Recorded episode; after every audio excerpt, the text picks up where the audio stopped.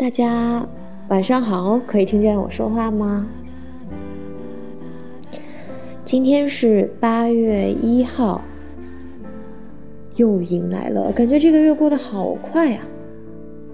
然后不知道大家有没有听我昨天的 vlog？我现在特别累，因为这个夏天其实有一点懒惰，就是没有怎么运动，就是在家做一些拉伸啊，一些无氧。所以昨天出去爬山，就今天腿就废了，就特别酸小腿。哎，然后就觉得哎不行，还是得运动起来。然后我真的是那种在户外会被咬到不行的人。昨天就爬了个山，在山顶上面就是铺了个毯子躺了一会儿，就被 咬了好几个包。上一次咬的包还没有全部消下去呢，就又。喜提两个包，嗯，没有感冒，嗯，我的声音听起来很像感冒吗？就是可能我天生就是这个声音吧，就是，呃，每次经常就是我没有感冒的时候，大家也会问我是不是感冒了。但是我之前确实有那个鼻炎，啊，这么一说好像确实有点堵，就是呃，在国内的时候就挺严重的，可能是因为厦门。其实我之前在南京的时候也还好，在天津、北京的时候都还好。去到厦门之后，可能是太潮湿了，就是夏天又特别热，必须得待在空调房里，就导致我只要到了夏天，就基本上。就是呃，厦厦门的夏天又很长，就基本上一直属于犯鼻炎的状态。那个时候就记得给大家录节目的时候，就总是会，嗯，说我感冒了，然后没法录节目，其实就是鼻炎犯了，就完全天天处于鼻塞的状态。就是一个夏天要用好多纸，就是天天擤鼻涕，天天擤鼻涕。因为你离不开空调，可是我就发现我是在那种密闭的空间里边，空气不流通，然后又是冷空气，就一直犯着鼻炎。但是来到加拿大之后，因为气候可能更适适合我了，没有那么潮湿，也没有那么热，不需要待在空调房里，然后就这个鼻炎就没有再犯过了，就还挺好的。过敏性鼻炎，呃，我小时候我们家可能是遗传，我爸、我爷爷、我堂姐都有鼻炎。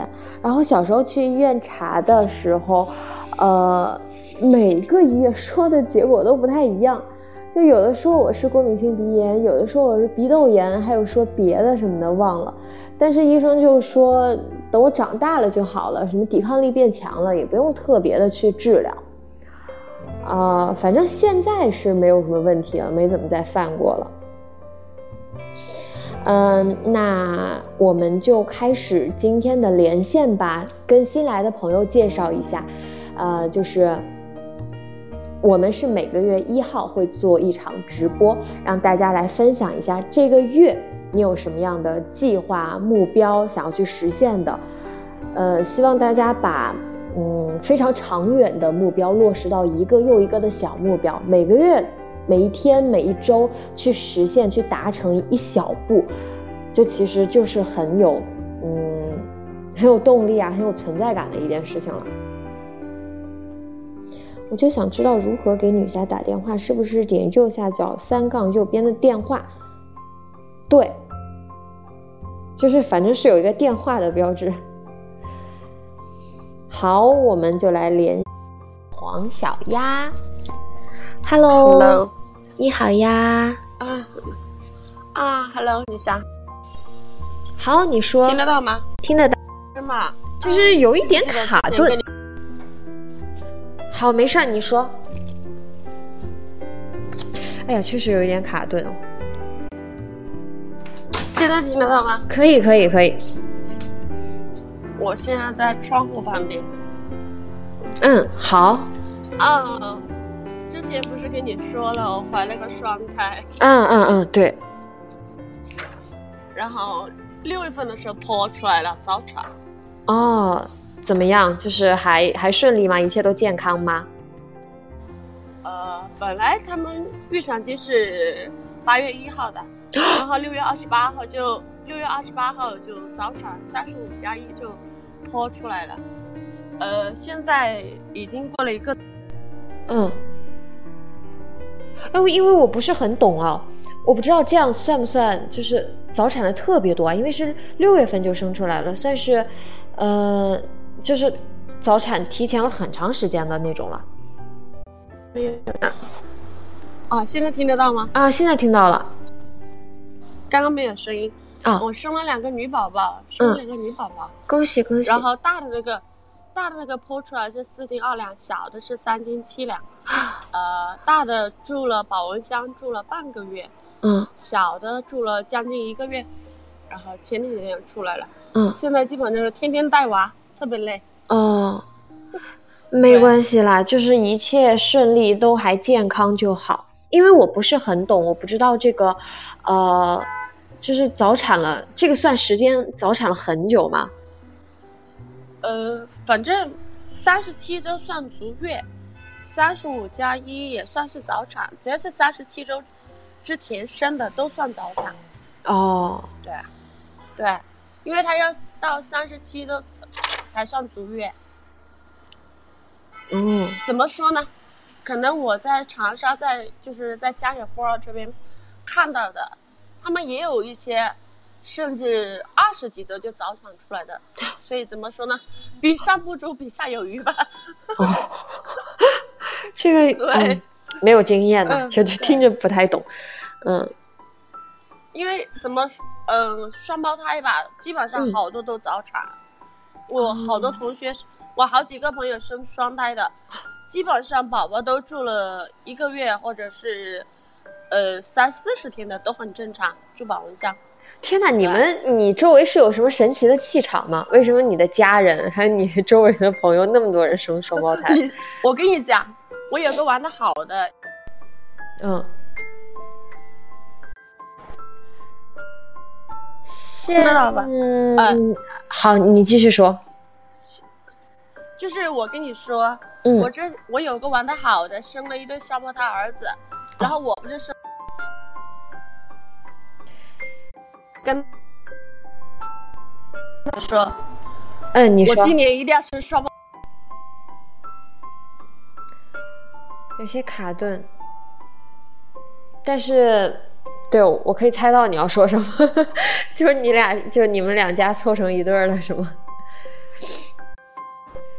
就是很现在听到了吗？呃，现在可以，可以，就是一顿一顿的，嗯，那呃，现在就是我刚刚说的一个事，就是说我我们玩的好的有三四个人嘛，嗯，然后我跟另外一个女孩子，她是生了一对双胞胎儿子，我是生了一对双胞胎女儿，嗯，然后另外一个玩的好的男孩子，他跟他女朋友都发朋友圈说，我今年一定要生双胞胎，不然跟我朋友混不了，啊。对，哎，那你的那个朋友也是家庭里边有那个双胞胎，遗传，遗传，哦哦，所以你们就是因为彼此才才相识，然后能玩的好的，就是因为有共同点。没，也没有，但是在怎么说啊，在就是同学在学校就玩的好，就是生了之后他生了双胞胎儿子，那确实是他家遗传。然后我呢查出来突然有怀双胞胎。也是意外吧，反正惊喜吧，有惊有喜吧。这个像我们家有双胞胎基因，但是我两个姐姐生了也没生双胞胎，所以这个遗传不知道在遗传到谁那里的。哇啊，哇，好神奇啊！是的，但是我觉得我对于我朋，嗯嗯嗯，你说，对于我朋友，他我朋友他是跟我们说他想生双胞双胞胎，但是他还特意发朋友圈了，我就觉得挺好笑的。反正我觉得生双胞胎就是很很稀奇的事情，因为周围从来没有人听，就是听说身边的人生双胞胎过，然后但是你的身边却一直在发生，我觉得还挺有意思的。这个遗传吧，还是有点遗传基因。然后还有，其实现在是双胞胎的，好多试管他们都会做双胎，哦也蛮蛮多的。对，但是我作为就是生了双胎的人来说，嗯，如果真的怀了双胎，就多准备点钱吧。啊，对，这这也是一个现实的问题。嗯，因为你从怀孕到产检，基本上。很多东西就是产检的一些项目啊，作为双胎，它都是要收 double 的啊。对，我还想着，就是因为你生了双胞胎，因为很多人现在要二胎嘛，嗯，你前前几年受了一次罪了，付出了一些金钱呀，自己也是也也受了一些累，然后结果过几年想要二胎了，又要重新再来一遍，很辛苦。结果原来生双胎也要付双倍的价格。因为你像做产检，他不是做看宝宝的情况啊，像什么三维、四维这些，还要看两个宝宝，他就收两个宝宝的钱。哎，我还以为一次怀俩可以就是就节约很多，就是又少遭罪又省钱呢。真是万万万没想到。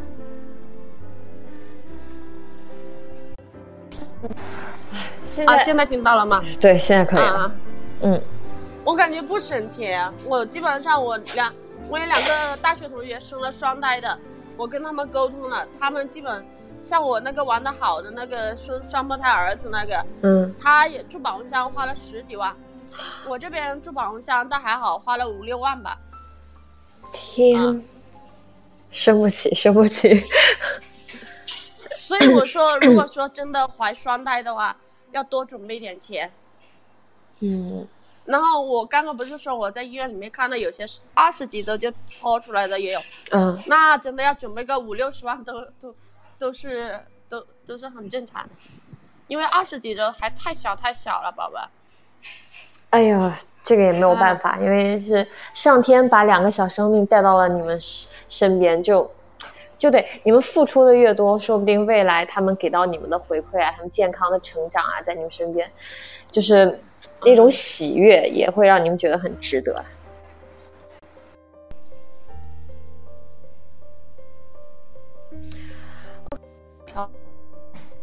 好，那这边一直嗯有一些卡顿，那我们就反正祝黄小丫就是你可以呃一切顺利，然后你自己也要照顾好身体，然后健健康康的，嗯，好的好的，祝你的宝宝们健康成长。好，谢谢谢谢一下，谢谢你。如果以后有更多有意思的故事，欢迎来连线跟我们分享。好的好的好的啊。好，拜拜。好，再见。嗯，拜拜。嗯。哎，我觉得这个确实还是挺神奇的，生了呃双胞胎，还是很多人会羡慕的那种吧。然后她是两个女宝宝，就是很多人也会羡慕那种呃龙凤胎，对吧？哎，反正就觉得像像我姐姐就是，她也是两个女宝宝，但是她就是。隔了三四年才又生的，然后全部从头再来一遍。虽然自己很有经验了，可是，呃，那些付出啊，然后那些，呃，很辛苦啊，又开一次刀啊，就觉得还是挺不容易的。然后就希望，呃，黄小丫的两个猪宝宝，两个猪宝宝可以健康。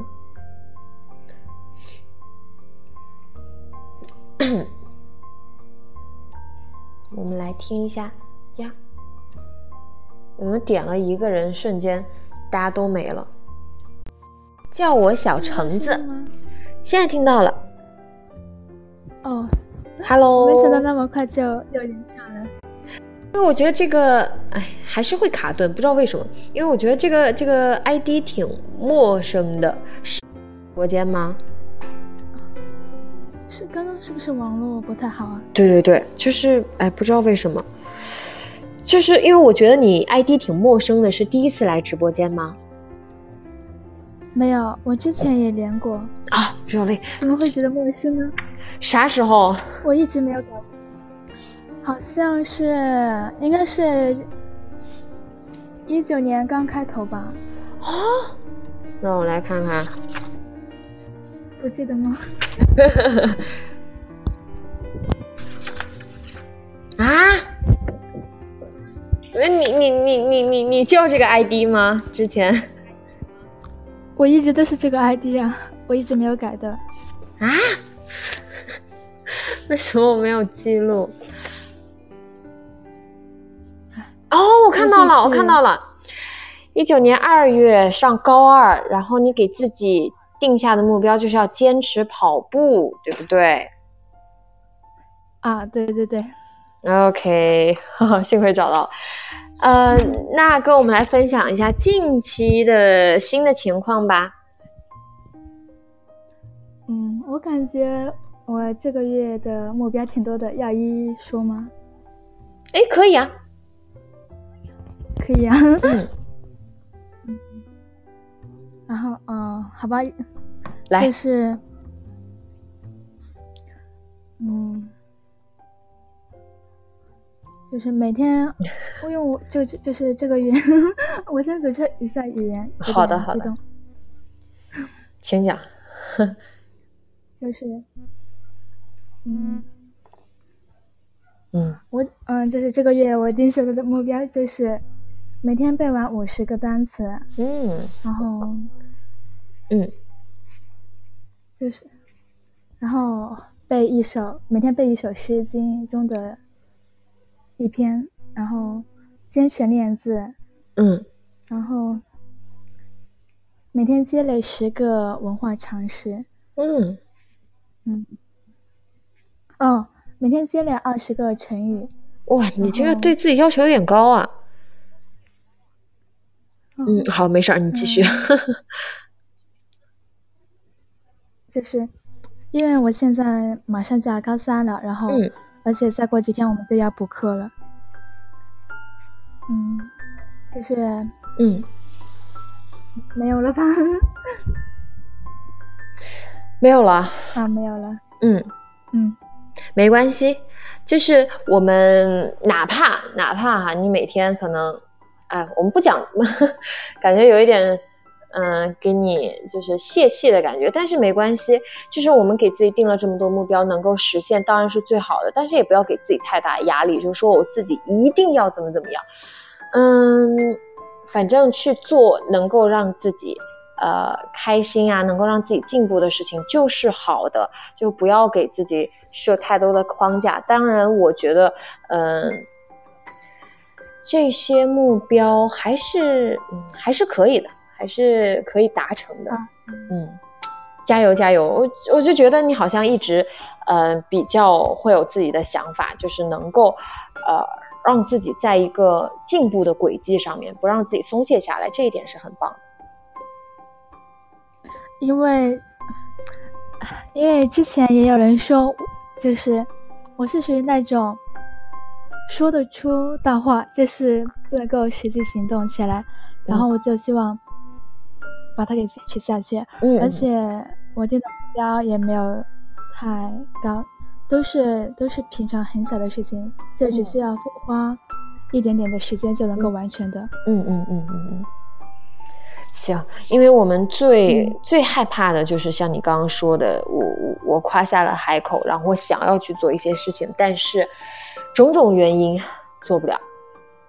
没关系，我们只要做了，哪怕你呃五十个单词，哪怕你背了十个，然后呃文化常识，哪怕你只掌握了五个，其实都没关系。你只要比前一天更加努力，真的有在做这些事情就好。嗯嗯，其实我觉得背单词是挺简单的，你只需要根据就是这个单词是怎么发音，然后来记的话。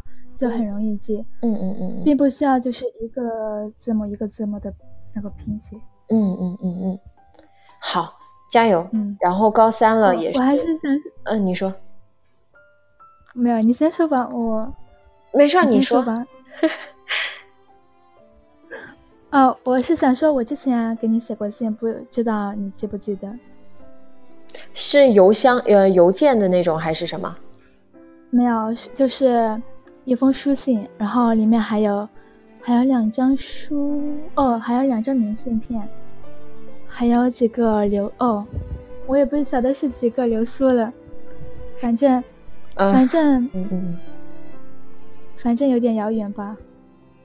反正是在今年的发生的事情，是在那个音乐音乐声音节的时候吗？还是什么？啊，对对对，哦对对对，就是那一次。啊耶，啊那次我收到了特别多，然后呃事实上我把他们呃留在了南京，因为我没有办法带到加拿大来，所以哎就是每次你们给我那些东西。我真的很想带过来，但是又带不过来，就觉得挺挺遗憾的。就我只能以后每一次回国，每次回去就是带一点，每次回去带一点这样。哦，这没有关系，反正迟早会看的，是吧？嗯，谢谢你。没有，我我想等我就是高考之后，不晓得能不能见到你。哇，高考之后，哎，啊，你是刚刚上高三，明年高考对吗？对。嗯，想想啊，嗯，估计，就是估计能实现吧。嗯，怎么说？因为现在现在荔枝它大概每年会有两场活动嘛，呃，这这只是我的我的我的想法哈。如果如果他们。就是呃，按照这个呃，他们 他们这个想法，就是五月份一个声音节，然后一月份一个盛典。如果能这么正常顺利的如期的进行下去的话，那么一年就会有两场。然后如果他们邀请我的话，我可能会回去，但是也只能说是可能，因为我不确定那个时间段我有没有别的事情。唉，所以嗯，尽量吧，我也很想回去和大家见见面什么的。嗯我尽量。我觉得没有关系啊，反正估计估计你回国了，我也有可能会没时间去看你。对，大家都呃有自己的生活，然后好好努力。大家嗯，我们在线上保持这样的联系，直播也好啊，微信也好，就是大家都在经营各自的生活，然后很努力的生活。其实嗯，很遥远的这种勉励也是足够了。嗯，好，我就不耽误你小姐姐的时间了。好，谢谢你，加油。然后，如果你在高三的过程中遇到什么困难和压力的话，都可以来找我们一起诉说一下。好的。嗯，好，加油，谢谢你。好，拜拜，拜拜。嗯嗯。好，我们来。连线一个楠楠四一七，这个声，Hello，可以听见吗？有点，确实有点卡。Hello，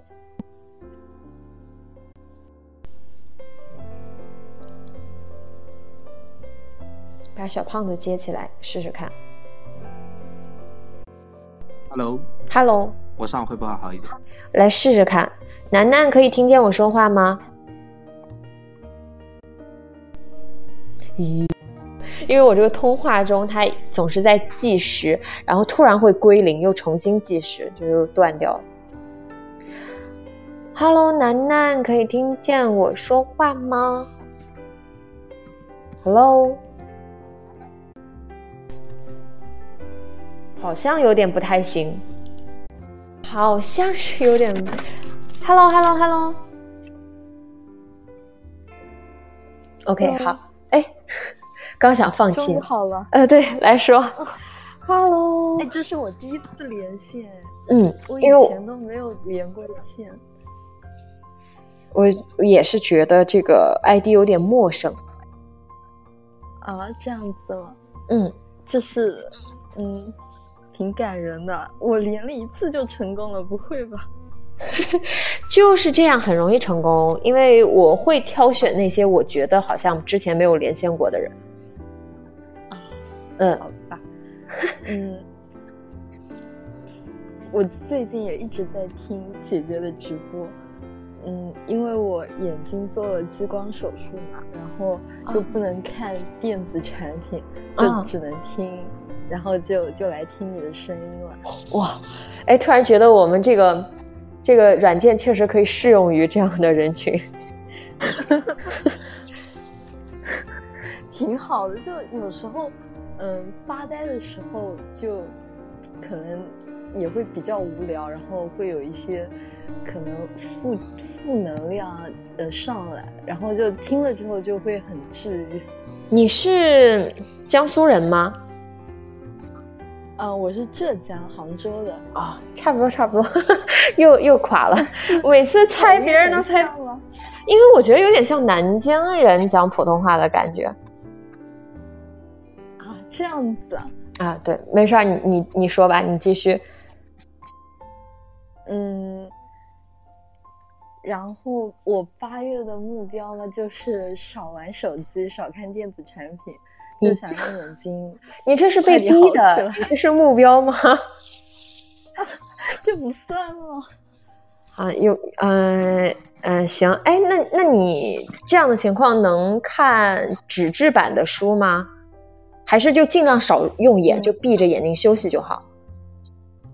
纸质版的书，呃，也能看，就是嗯，比电子产品要好很多。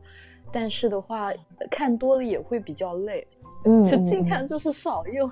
嗯，所以我想的话，就去哪里玩一下吧。这样子的话也不会太无聊。哎，那这种现在大夏天的，如果。就是太阳光特别强烈的话，是不是也不太好啊？这个我不清楚哎。嗯，还是咨询一下。嗯，用墨镜应该没关系。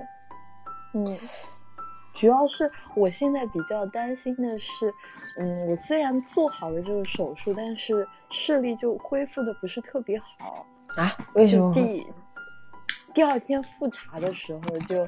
别人都有一点零的视力，我只有零点八、零点六。然后他说过一周再去查，就不知道再去查会怎么样。哦，这个我也不太了解。这但是还是一切遵医嘱吧，然后尽量的 为了他能更好的恢复。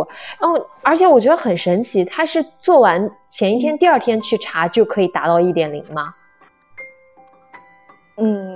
对，这么多都可以哇，这么神奇，就是那么神奇。哎，可是我我就我不敢去做，我害怕。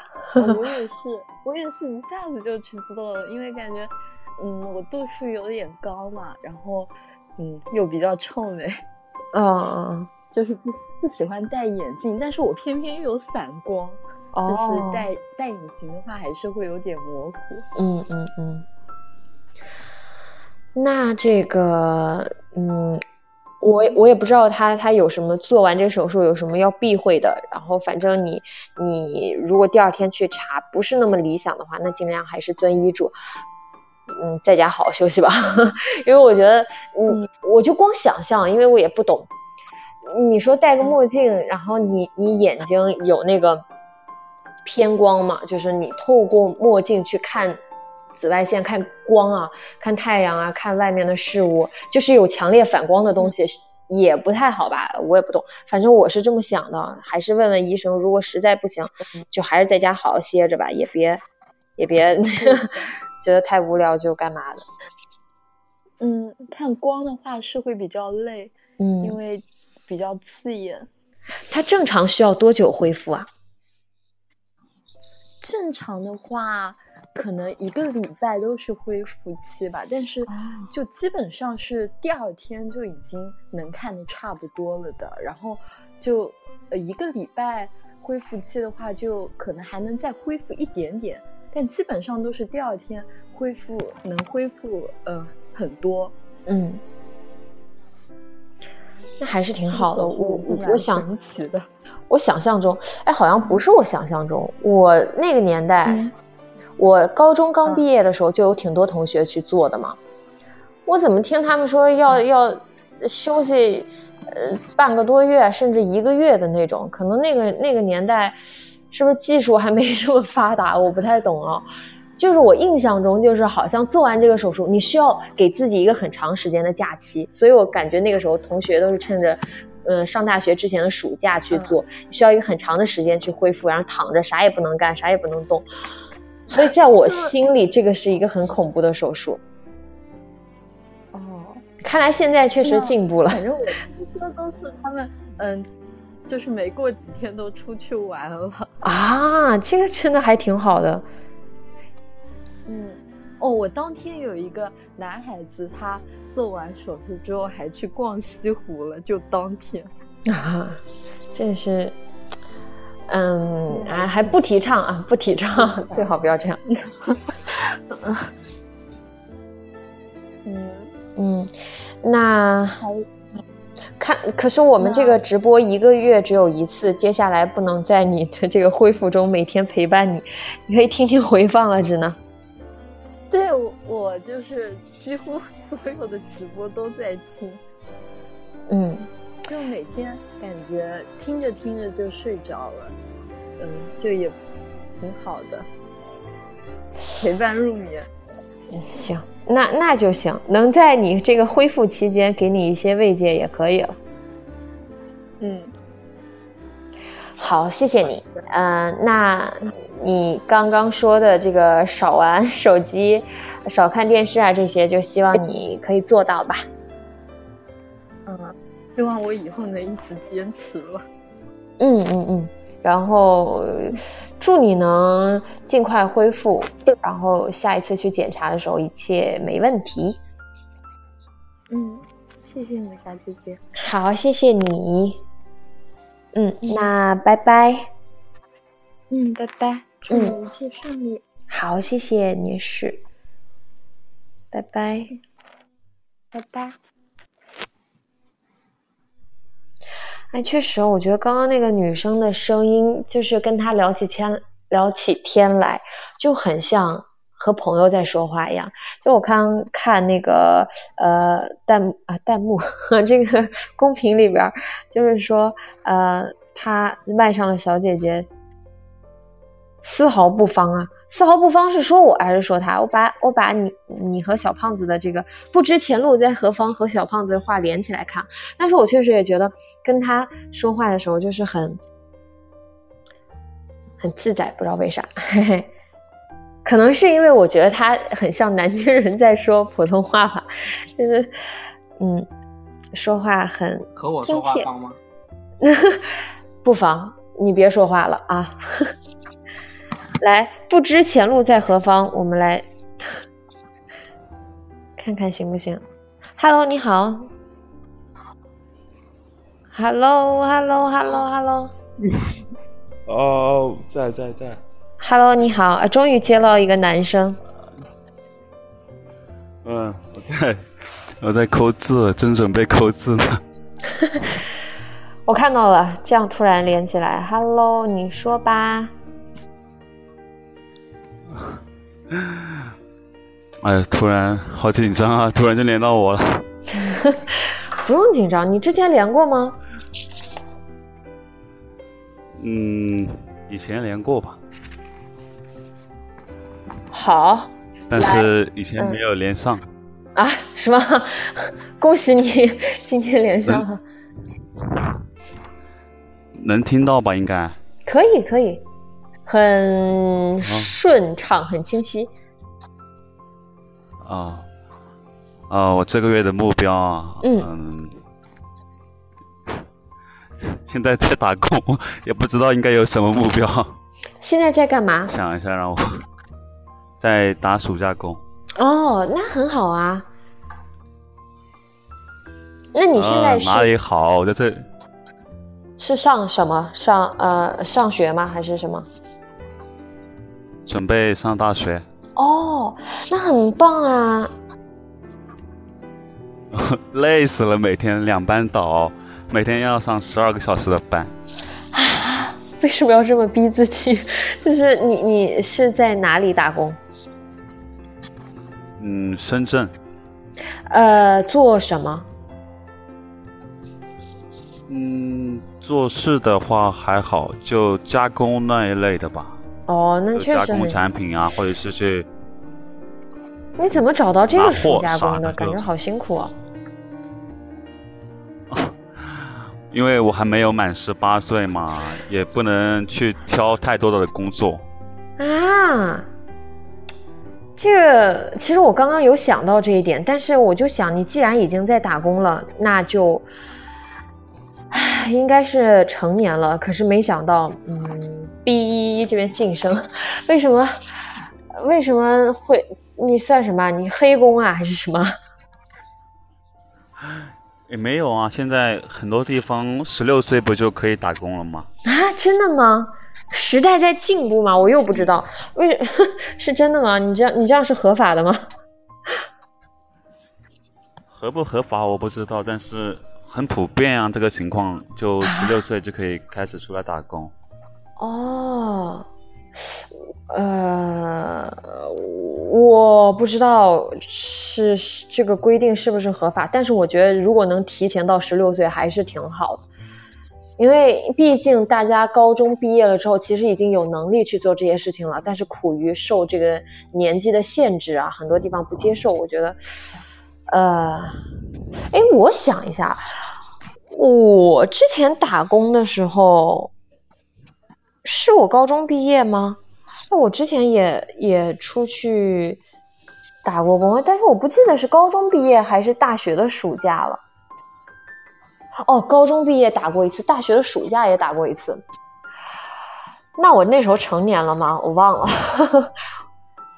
但是你，但是我 我忘了，太久远了。但是你。你如果没有成年，然后又去这种倒班的工作，确实有点辛苦啊。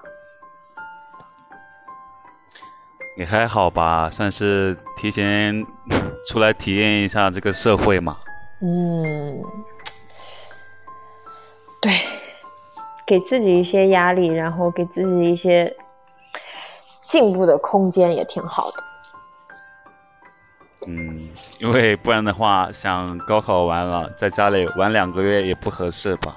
是不是？对，自己挣点钱可以去干很多事情，可以给家人买买礼物啊，自己满足一下自己的需求啊，然后出去玩啊都可以，毕竟是通过自己的劳动换来的。但是你这样，哎，确实很辛苦。这个，反正你自己注意身体，注意多休息吧。我觉得，嗯，年纪比较小就不要。哎呀，我又又想到这个话题，就是我我借你的麦说一下，呃，因为我的很多朋友，国内的朋友都是因为我在做这个互联网嘛，很多朋友都是互联网的，我就觉得哇，现在的年轻人，国内的年轻人好辛苦啊，就是。有一个特别逗的一个女孩，她姐是在一个互联网公司上班，她每天晚上都会发一张图片，她发的是一个男生，但是我不知道那个男生是谁，是可能是某个男团的吧，我不认识。然后是一个表情，那个男生那照片下面写着“让我看看是谁还没睡觉”。哦，是我自己 那个图上写的这一段话，他每天晚上已经持续很多个月了，每天晚上两三点甚至三四点的时候发这张图，就是已经成为习惯了。告诉大家，他那个点还没有睡觉，他不是不想睡，不是说那种晚睡症，就只有磨蹭到很晚才会睡，才能睡着，他是真的工作到那么晚，我就觉得好辛苦啊，我是觉得。啊，是很多工作需求逼着我们去做，呃，逼着我们只能这样生活。但是在年轻的时候这么去消耗自己，真的好吗？所以你现在还这么小，有选择的机会的时候，还是尽可能的保重身体啊！你，我，我现在已经，哎，反正你等了你二十大几、三十岁的时候就晚了。有很多并发症，很多那种初老的并发症会。哎呀，你要好好保重身体啊！这是这是一个过来人的忠告。女侠，我们应该差不了几岁吧？也，是是差不了几岁，差个九九岁。对，还能差九岁吗？没没有，你不是没未满十八吗？就差一个月而已嘛，还能差多少呢？哦，那还行，我也觉得。好，不说差多少岁了啊。反正希望你可以保重身体啊，在你成年之前保重身体，然后成年之后更要保重身体。你听不出来我声音，应该我感觉我应该听声音感觉也蛮，应该是一个蛮壮的男生吧？嗯嗯嗯嗯，中气十足，嗯，可以感受到。是啊。嗯。所以保重身体，这边干活也不是干什么苦活，只是说时间久一点，也没有啥的。不是，你看刚刚你都朋友圈里的人都要两三点才睡，我这不也是提前适应一下吗？才上十二个小时班而已。好好好心酸。说不定以后更苦。哎，因为你知道我以前就是在做乘务员的时候，在飞的时候也是。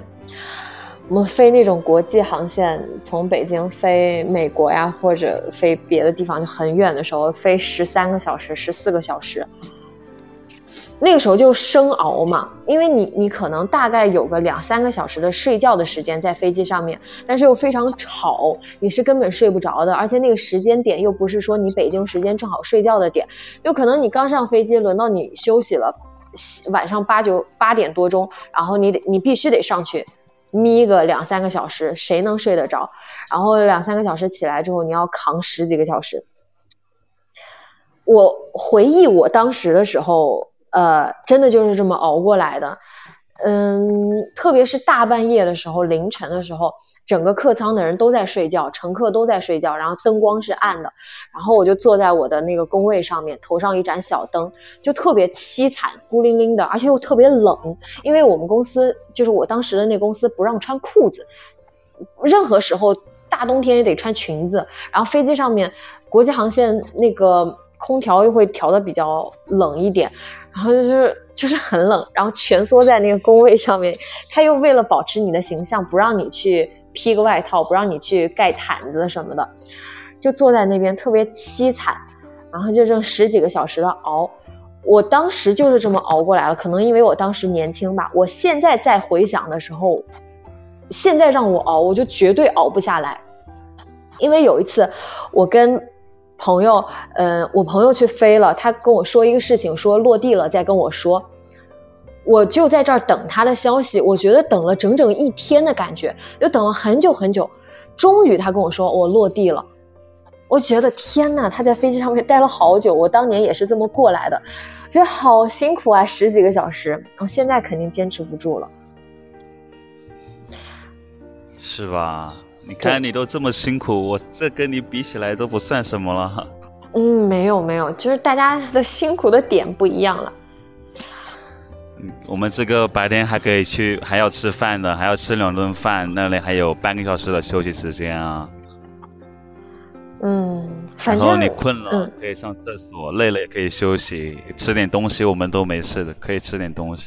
嗯，可以买点小零食放在边上。嗯嗯嗯，你这个心态特别好，因为这件事情是你自己选择的，你非常认可，然后通过自己的努力和劳动换取一些呃值得的东西。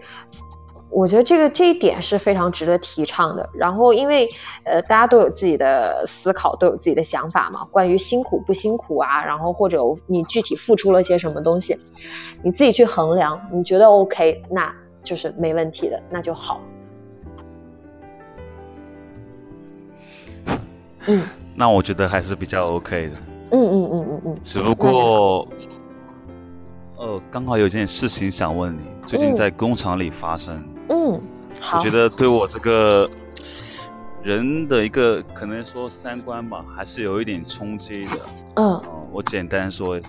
嗯嗯嗯。就是跟我一个班的一个大叔，有一天中午的时候，就我们休息的时候，我也不知道是什么原因，就在门口的时候，他出门的时候和那个门卫啊起了争执。嗯。然后。就在门口打架了，打得很凶的那种，你一拳我一拳的啊。然后呢，当时正正值下班嘛，嗯，工厂里面也陆陆续续全部都是，我们都要去吃食堂吃饭，都是从那个大门走的。但走过去的就大部分都是在看戏。嗯。当时我走过去的时候，那个瞬间就第一时间嘛，刚刚从学校出来，本来是时候第一时间是想去拉，然后发现试了一下，有点呃拉不动，还有点危险。嗯。当然当时我也没受什么伤，然后我就立马啊非常快的跑过去叫我们那个领班。嗯。然后看到了什么领导就叫什么领导嘛。但是就边上的一些厂工啊，他们就。真的都完全一副看戏的反应，啥也没有给的，就看着他们，我觉得这对我真的有点冲击的。然后跟问跟我从身边的朋友说，他们说，嗯，他说这不是人都这样想吗？这跟他又没有什么关系是吧？出去劝还不一定劝得动，还容易受伤，谁会去劝呢？不就都看着了吗？嗯嗯嗯，我觉得。就我还是受不了，毕竟都一起工作的是吧？打架了却嗯一个人拉不动，两个人拉不动，难道三个四个还拉不动吗？嗯我说实话，我有点自己有点晕晕的，我不知道以后如果是这样，我感觉我对这个工厂的印象差到了极点。嗯嗯嗯嗯嗯。哎呀，我真的特别想为你鼓掌，我真的觉得你特别棒，嗯。因为这是我一直以来特别感慨的事情。我在呃网上，大家都会经常刷到一些视频，就是呃陌路人很很旁观一些事情，然后就是很冷漠。呃，我记得我最近看到的一个让我冲击特别大的视频，是一个呃老先生，就是老人，他带着他的金毛，他是拴着绳子的，他带着他的金毛，牵着金毛。然后可能他的金毛和另外一个女的狗狗发生了冲突吧，还是和另外一个女，哎，我忘记了。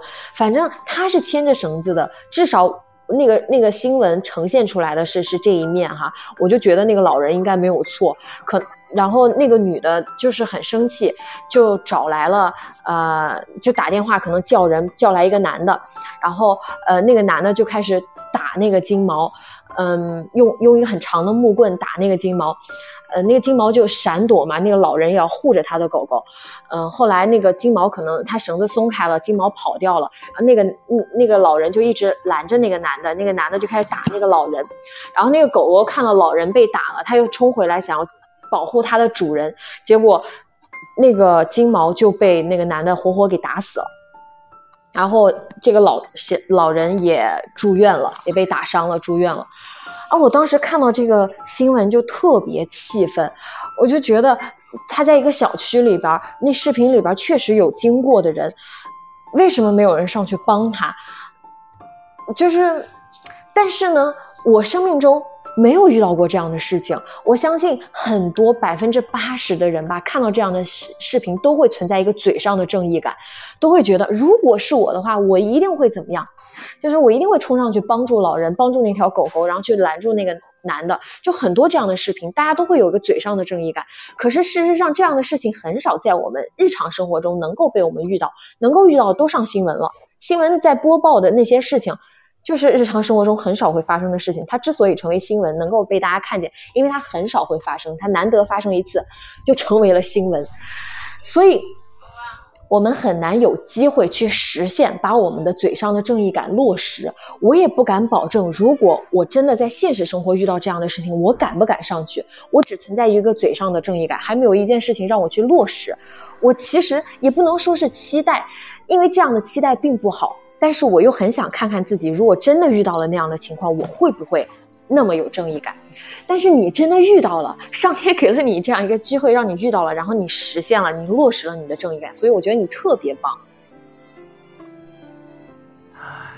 也没有你说的，哎呀这么夸张嘛。其实 就可能遵循本心吧，就当时心里面的一个想法就是。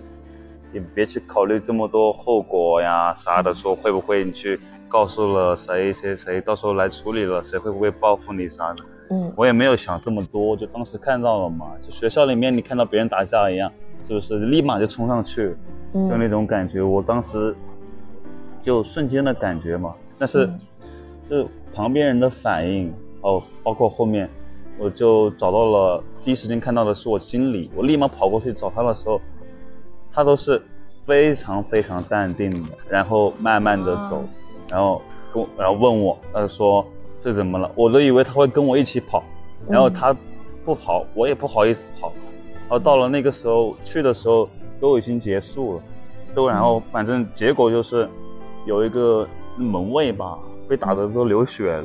嗯嗯嗯嗯。啊。还感觉。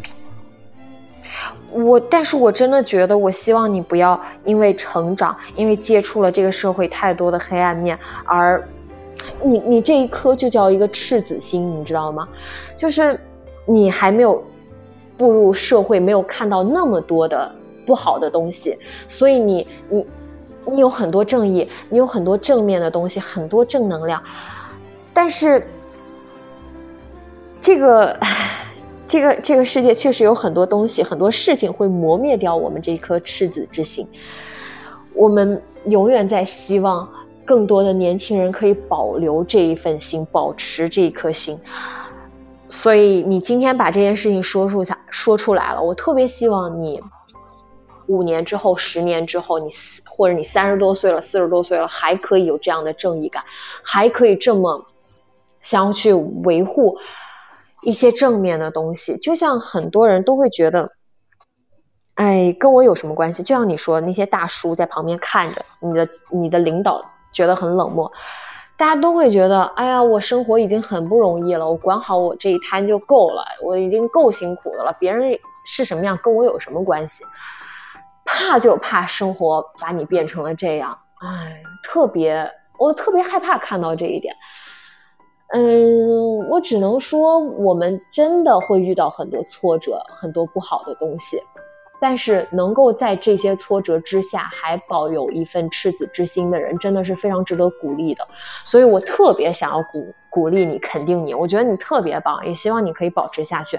但是当然还是很理性的，更。理性的去面对面对这些事情，如果真的是存在危险的话，啊，第一时间想更好的解决方法，自然是最好的。如果在不是在工厂里边，你在马路上遇到了，你去报警啊，你去召集更多的人一起帮助你，一起加入到你的行列来，再去解决这件事情是可以的。但是不要一腔孤勇，就是觉得我啊，我有正义感，我怎么地了，我可以摆平这件事情，千万不要这样。呃，你的生命安全还是要由你自己来负责的，别人不会为你负责。要保证自己的安全的前提下去伸张正义感，对我觉得是这样的。你知道有一次，哎呀，我我不知道我这个故事能不能在 直播里边说。啊，算了算了，我不说了，这个故事还是不说了，因为感觉说出来干嘛了就不说了，说出来不太好。说嘛说嘛。说到一半了，说嘛说嘛说嘛，是我自己的一个悲惨经历。哎，是我上高中的时候，就是我高中放学，我们学校门口有一个天桥，那就是一个立交桥，然后从立交桥底下可以过到马路对面嘛，嗯，是一个人行道。然后有一天晚上，我那个时候高中嘛，嗯，我放学回家，我背个小书包，在那走着。突然有一个呃猥琐大叔骑着自行车从我后边经过，然后他就 他就袭胸了，你知道吗？他就那么对我，然后我当时就就懵了，我还是一个那那时候好像高二吧，还高一之类的，可能高一，我就我就嗯，就是反正就傻了。然后我就立马回头看，我第一个反应就是看我后面有没有人。我立马回头看，发现有一个比我还要小的小孩，可能是我们学校初中部的，甚至是小学部的，比我还要小的一个小男孩跟在我后面。我想完了，没有人帮我。但是那个人骑着自行车，他也没有骑很快，他骑在前面。然后他完成了这件事情之后，还回头非常猥琐的冲我一笑，我就很害怕。但我一路就还是挺挺。冷静的，我就一直在回想那个瞬间。我就想，如果但凡我后边有一个人，有一个成年人，或者跟我差不多大的男孩，健壮一点的，我肯定就脱下我的书包去扔那个自行车，把他打倒在地。但是我回头看了，发现是一个小男孩跟在我后面，哎呀，我就觉得那那个天不时地不利人不和的，呃，还在一个天桥底下，嗯。然后我就上了公交车，然后坐车回家。然后我妈妈在公交车站接我，我一路上就是可能那个时候心情有一点崩溃吧，但是就一直绷着。然后那个车门一开，我妈在底下接我的时候，我看见我妈就哇，我就哭出来了。我事后一直在后悔，哎呦，我当时应该做什么反应去惩罚那个男的？可是事实证明，那个情况下我没有办法做任何反应。我没有办法惩罚他，没有人帮助我，我只靠我自己的话，我还在上高一，而且他还是一个成年男子，还那么猥琐，我就没有办法做任何反应。嗯，这是这是当时的嗯这这个这个事情嘛。嗯，我在想，如果我现在遇到这样的事情，哎，下面我不要再遇到了。但如果我现在遇到这样的事情的话。啊，我可能还是会跟我当时的反应一样，第一反应去看我身边有没有什么人，因为真的自己的安全是最重要的。你不要就像刚刚说，不要一腔孤勇就觉得我，哎呀，我一定要做反击，我一定要去怎么样？就是先先先保护好自己吧。然后你也是，也希望你。希望你保持这一颗就是赤子之心，然后一直这么正义、这么勇敢，然后未来长大之后你会变得更加成熟、稳重，然后更有能力和担当去做一些你觉得正确的事情。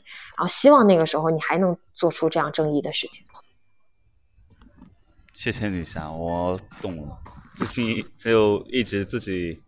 就是有点迷茫吧，算是。我觉得这个对我的这个三观都有点冲击这么大。嗯嗯嗯。因为我想，就算是社会很黑暗，也不至于是这样子的，就大家都很冷漠，也没必要。嗯嗯。现在听了你的话之后，我应该有点，我觉得我应该是懂了吧，就以后做自己。氛围很重要。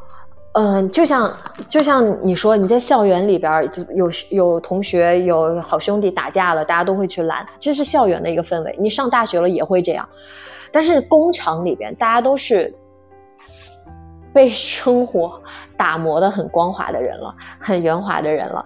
嗯，大家看透了很多东西，在那样的一个氛围下会发生这样的事情，其实并不奇怪。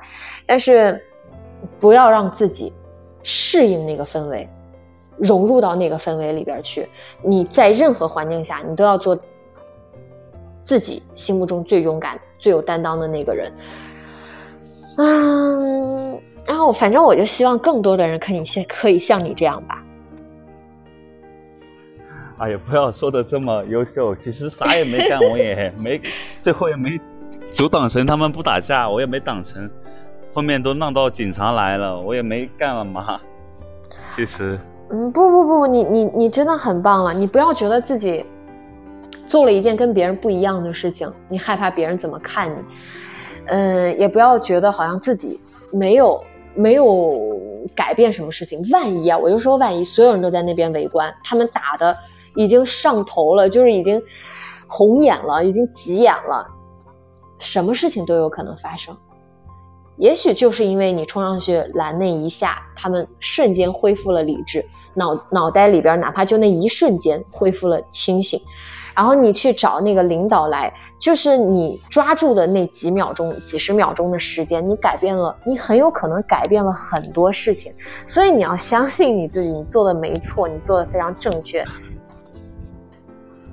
这算是洗脑吗？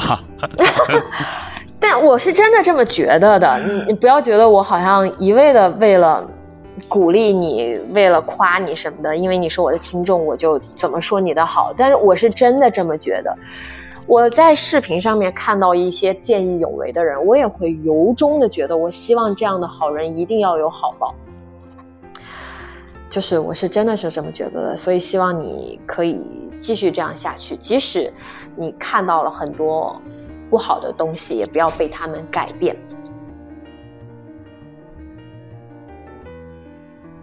刚好今天在直播间里发目标，以后我一定会成为这样的人。嗯，加油！今天聊了好久啊，说了。嗯，还谢谢你，谢谢你带来了一个这么深刻的话题。一个人说了半个钟了啊，那下了，拜拜。好，拜拜，拜拜，谢谢你，加油，拜拜，拜拜。嗯，女侠也是。嗯。哎，其实那些话是说给他听，也希望说给在场的所有 所有兄弟姐妹们听。我是真的这么觉得的，而且我是，我觉得我是有一个跨度的。其实我曾经是一个冷漠的人。我越活越热血，年纪越大越热血，也不知道是为什么，就是，嗯，其实你你经经历的事情会改变一个人吧，呃，你经历了很多冷漠，可能会越来越冷漠，但是我觉得我生命中啊，还是经历了很多，认识了很多很好的人，然后带给了我很多正面的东西，嗯，就会越来越正面，嗯。嗯，不知道怎么说，大家经历的事情都不太一样，成长的环境也都不太一样。啊，反正希望我再大一点的时候，三十多岁、四十多岁的时候还可以这样。然后我很怕自己有一天变得更呃冷漠啊，觉得看淡了一切。我不想不想那样，我想一直。去挖掘对这个世界，去实现我对这个世界的好奇心，去很正义、很勇敢的活下去，然后看到所有精彩的东西。嗯，希望你们也是这样吧。好了，好了，好了。嗯，今天八月份。以这样的一个话题收尾，然后希望大家也可以好好想一下吧，自己想要成为一个什么样的人？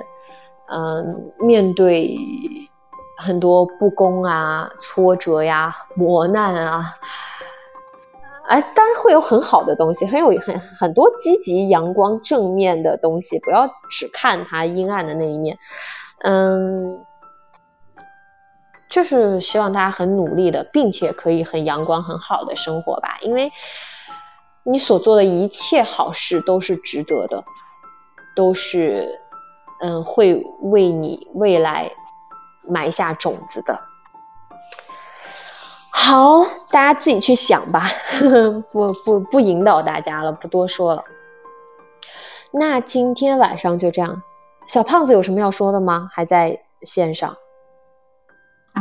我其实没有太多要说的吧，可能可能也是主要，其实我觉得就刚才的话题的话，我其实我觉得，其实大部分人还是因为生活磨得有点圆，磨得有点太过于圆润了，嗯，所以说的话，大家对于这种事情都是会采取一种避而不见、看热闹的形式。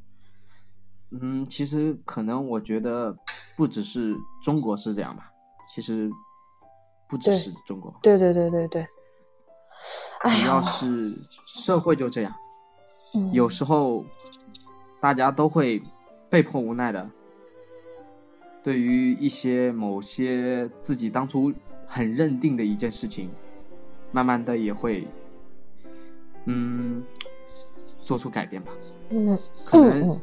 他这是算是另外一种形式的成长，但是可能不是每个人都愿意接受的成长。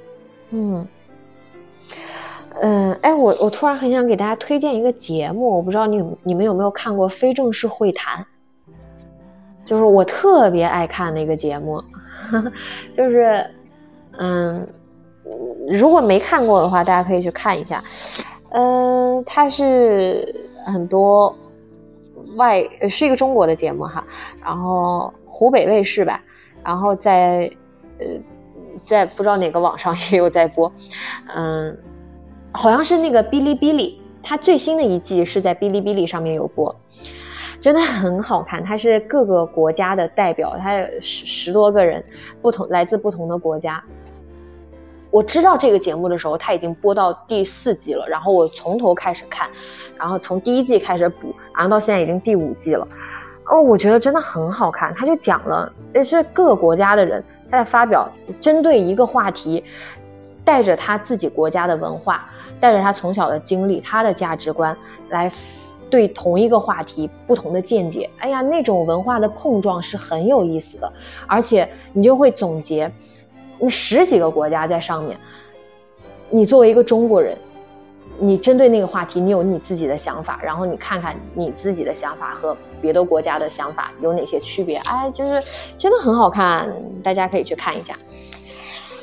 嗯，因为因为我为什么突然想到这个节目，是因为我昨天刚看了一期。第五季的第十期还是啥的，他就讲中国现在在那个就是一个社会氛围的问题嘛。他做了一个社会调查，呃，就是好像是说中国是在全世界把钱和物质看得最高的一个国家。他做了一个人人口的调查，去采访那些人，你觉得呃钱啊物质啊呃这些重要吗？它会成为你人生的一个非常大的一个比重吗？就是你，你这一生会为了这些钱啊，为了车啊、房啊在奔波吗？就诸如此类的问题哈。他总结出来的，在世界的上的一个调查，发现中国百分之七十的人认为钱是非常重要的，就是啊，它胜过很多东西，它胜过这个世界上很多美好的东西啊。就是在中国，它现在这样一个社会氛围里边，它给到了我们这样一个很强烈的灌输，就是我们都觉得没有错，钱就是很重要。我没有钱，我怎么生活？我还要养家，我还要糊口。然后，呃，我我没有满足温饱之前，我谈什么梦想？这就是这个社会灌输给我们的概念。我们必须有钱才能更好的生活。但是，这个世界上有很多价值观，别的国家。别的社会不同的文明下有很多的价值观，你你听到别的国家的代表的说的那些价值观之后，你就会觉得还是挺震撼的。就像哎，我我给大家多说一句哈，就像那个呃，有一个土耳其的代表，嗯，他说他他因为他一直在做生意，在中国和土耳其之间来回做贸易，然后。他就说他在福建那边嘛，大家知道福建那边的情况，就很多大老板，很多做生意的，他在那边说，呃，大家都在追求，呃，你开什么车，我得在哪哪哪买一套房，我才我的生活才算稳定。然后他回到土耳其之后，和他的小学同学、初中同学聚会的时候，他说。呃，我依然很习惯性的跟大家交流，我最近在做什么生意，我想买什么样的房，买什么样的车，然后炒股怎么挣钱，他依旧想要跟他的土耳其的朋友去交流这些东西，但是他发现他的同学在聊艺术，在聊生活，在聊很多除了金钱以外的东西，在聊这个生活的本质，嗯，但是。主持人，主持人是大佐，他也说了，因为这个世界上有很多的国家，它发展的很慢，节奏很慢，那样的社会氛围下，导致这些人他有更多的精力去追求别的。就像我在加拿大生活，我觉得最重要、最重要的，我觉得加拿大人和中国人之间区别，或者。北美这边外国的这些比较发达国家的人，他最大的区别就是，他把生活工和工作分得很开很开，工作是工作，生活是生活。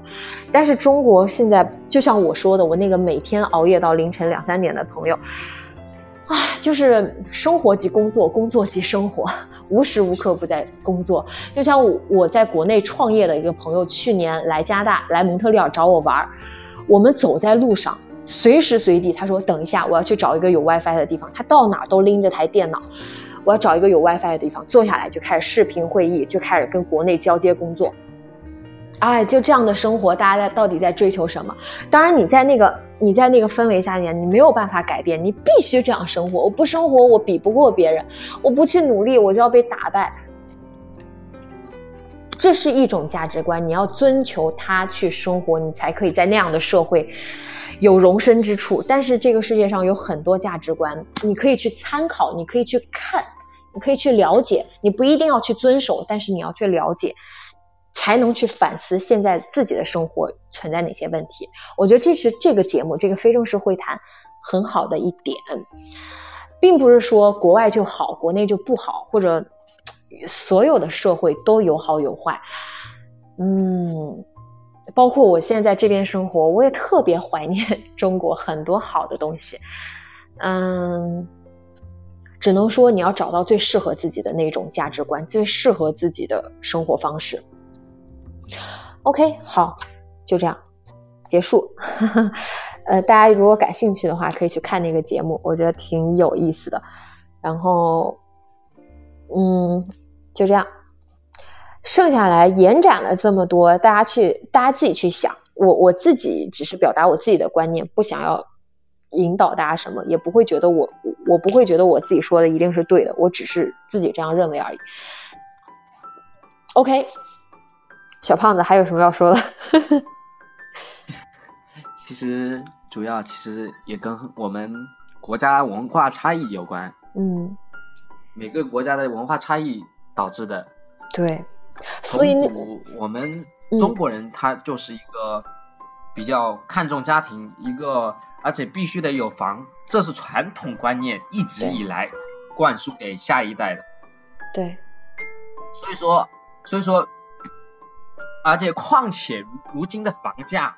可不是随随便便，嗯嗯，所以说导致我们如果不去给一个安稳的一个生，给自己一个生活的安稳的话，嗯，没有办法去停下来思考关于就是自己梦想的问题，嗯，其实这只是我们每个人现在到如今一直都想不通的点。其实为什么我们一定要买房？但是确实身边的人，所有人都在为了。嗯。哎，但是你不觉得这是很有意思的一点吗？一个就是这是中国人的普世观。一个土耳其人，他来到工中国工作几年，他也变成了这种。就社会氛围真的很重要。我们可以说，我们是骨子里的。几千年来，家庭很重要，安稳很重要，一切中庸，一切求稳。他是一个土耳其人，呵呵他来到中国几年，他也变成了这样的人啊！这是一种一件很可怕的事情。Anyway，好，我们不说了，大家自己去想，嗯，不能不能，因为我很不喜欢给别人。最后说一句，嗯，最后说一句，就是大家，就是可能。可能是我自己专业性的问题啊，就是主要是一开始听到一个小蝙蝠不是怀孕的，它关于早产儿的，其实大家千万要注意早产儿的会会有很多问题出现的。呃，大家这些你可以上百度搜索，嗯嗯，这些东西其实因为接触的多了，所以说我想告诉告知大家，嗯，其实并没有大家想的那么简单，和试管那些试管小朋友也是很容易出问题。好，一个一个完美的首尾呼应。好，那结束。嗯，希望大家喜欢今天的。